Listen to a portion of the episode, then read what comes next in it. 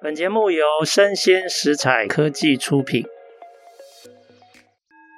新创除了热血创意与活力，其他重点让长辈告诉你。欢迎收听《杨家长辈经》，未来的新创拼图。各位听众，大家好，今天的趋势想讲啊，想要跟大家聊一个 Twitter 一个有趣的课题哦。Twitter 现在改名叫做 X。而且还分成收费的会员啊啊，如果没有缴会费的这些使用者哈，他有可能他的露出就会有一些差别待遇啊。那这样的改变呢，形成一个很有趣的一个课题哈。我今天的题目是要谈，就是说，当 Twitter 变成收费的 X 之后啊，它还会是研究人员最爱的指标吗？好，那其实也就是说，这个 Twitter 它的贴文本身啊，对很多不同领域的研究者来说，事实上都很有指标性，特别是研究经济、研究景气。好，所以事实上哈，虽然我们知道说，过去好几次伊朗马斯克都发言骂美国联总会，哦，好像很讨厌联总会，可是问题是，联准会的研究人员啊。却非常非常的喜爱 Twitter，好啊，为什么哈？当它变成收费的 X 之后，会发生什么事？今天来聊聊这个事哈。啊，我讲一下，就是说，我想问大家，你们觉得 Twitter 它的商业模式成功吗？好像有一点众说纷纭哦，有人觉得它成功，有人觉得它不太成功啊。但是它有一个地方是绝对成功的，作为一个。经济基本趋势，还有市场观感的这个指标来讲啊，Twitter 啊，不但具有时效，而且非常的及时。也就是说，Twitter 所有的贴文，如果你能够掌握，你事实上就有办法能够对一些经济的趋势，还有市场大家的态度，你就有办法得到一个非常有效的这个掌握哦。所以，其实 Twitter 在过去是非常受到各领域的研究人员的重视，特别是伊朗马斯克最讨厌的联总会的研究部门。哦，那联总会的研究人员把 Twitter 当做一个很有利的经济指标。哦，那解读哦各种社群媒体的经济讯号，其实它在过去有了这个社群媒体之后，一直是一个持续在发展的一个主题领域。所以你去看相关的，不管是研究像脸书啊，或者是研究 Twitter 啊，这些发文、这些贴文，他们会用一种分类来看它呈现的经济讯号，比如说可能是乐观，还是中性，还是悲观，然后来看这样的这个贴文的汇整有没有办法让我们及时的，甚至提前的预测一些未来的一个趋势，哦。那为什么这个推特特别受到重视？因为其实它的贴文量是很惊人的。你知道，十年前哦，二零一三年推特啊，它大概每一秒钟，大家要不要猜一下？每一秒钟推特上面的贴文会增加多少篇？大家知道吗？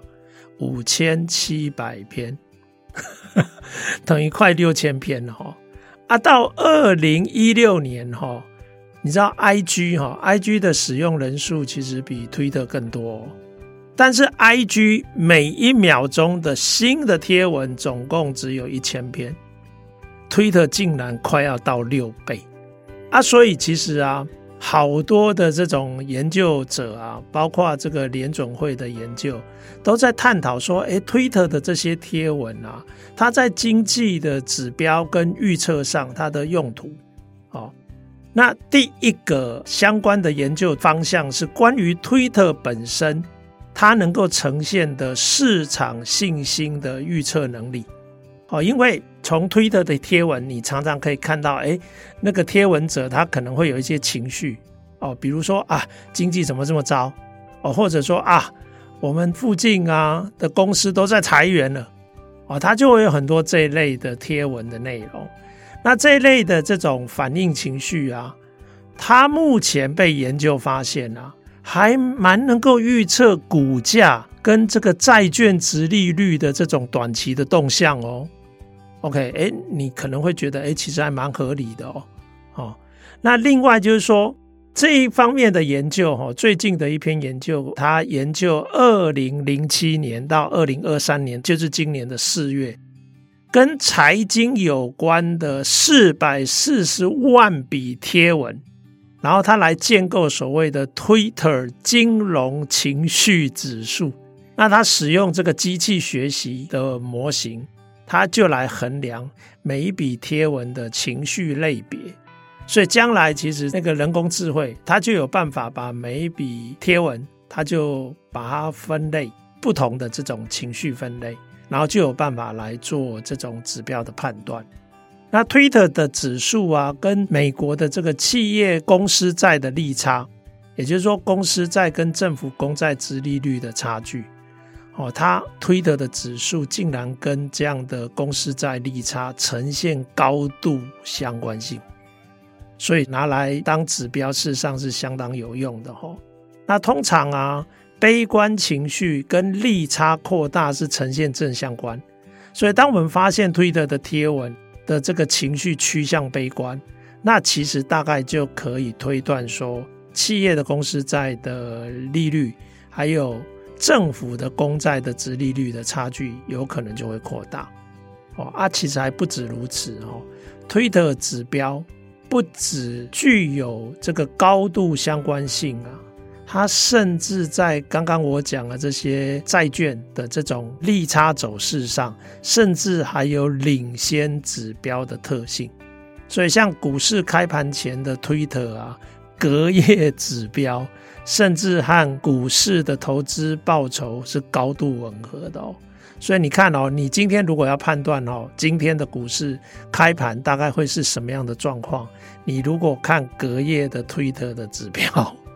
你甚至可以有一个相当不错的一种判断跟预测哦。那也有一些相关的研究发现哦，推的情绪指标跟国库券的这个殖利率的相关性。明显存在，甚至啊，这个相关性还高于联准会啊。每次不是有一大堆联准会会议嘛？啊，会议之后都有一些会议记录啊，啊，竟然比那个官方的这个会议记录的相关性还要高哦。所以你看，这个为什么大家这么爱推特？哦，它有一些指标的一些优势。那还有一个路线，有一个主轴在研究 Twitter 的第二种功能，它可以当经济状态的衡量指标。诶，怎么说？我们以失业率哦之前解雇的贴文为例，如果利用机器学习的模型来解读贴文，你就可以发现，二零一五年到二零二三年，将近八九年的这个期间啊。它跟官方的就业资料几乎完全吻合，就你看相关性这么高啊！但是它有一个官方资料没有的优点，因为官方资料通常公布都会延迟，延两个月以上。可是推特的贴文是当下即时，或者甚至即将发生，它就有办法告诉你市场就业的状态。OK。哦，所以资料也有佐证哦，在二零二零年新冠疫情的期间呢，推特的贴文哦，大概有领先十天的时效性，诶，这个很重要诶，这个即时性事实上是其他的官方统计所没有的哈，所以这是推特指标的一个优势哈。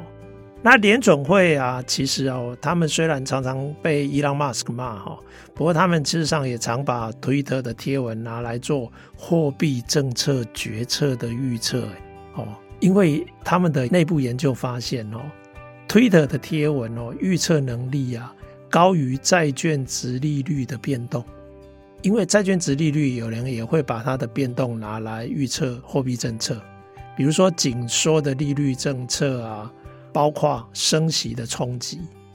那推特的贴文哦，跟这些其他官方相关的传统的指标，它都有比较好的预测能力，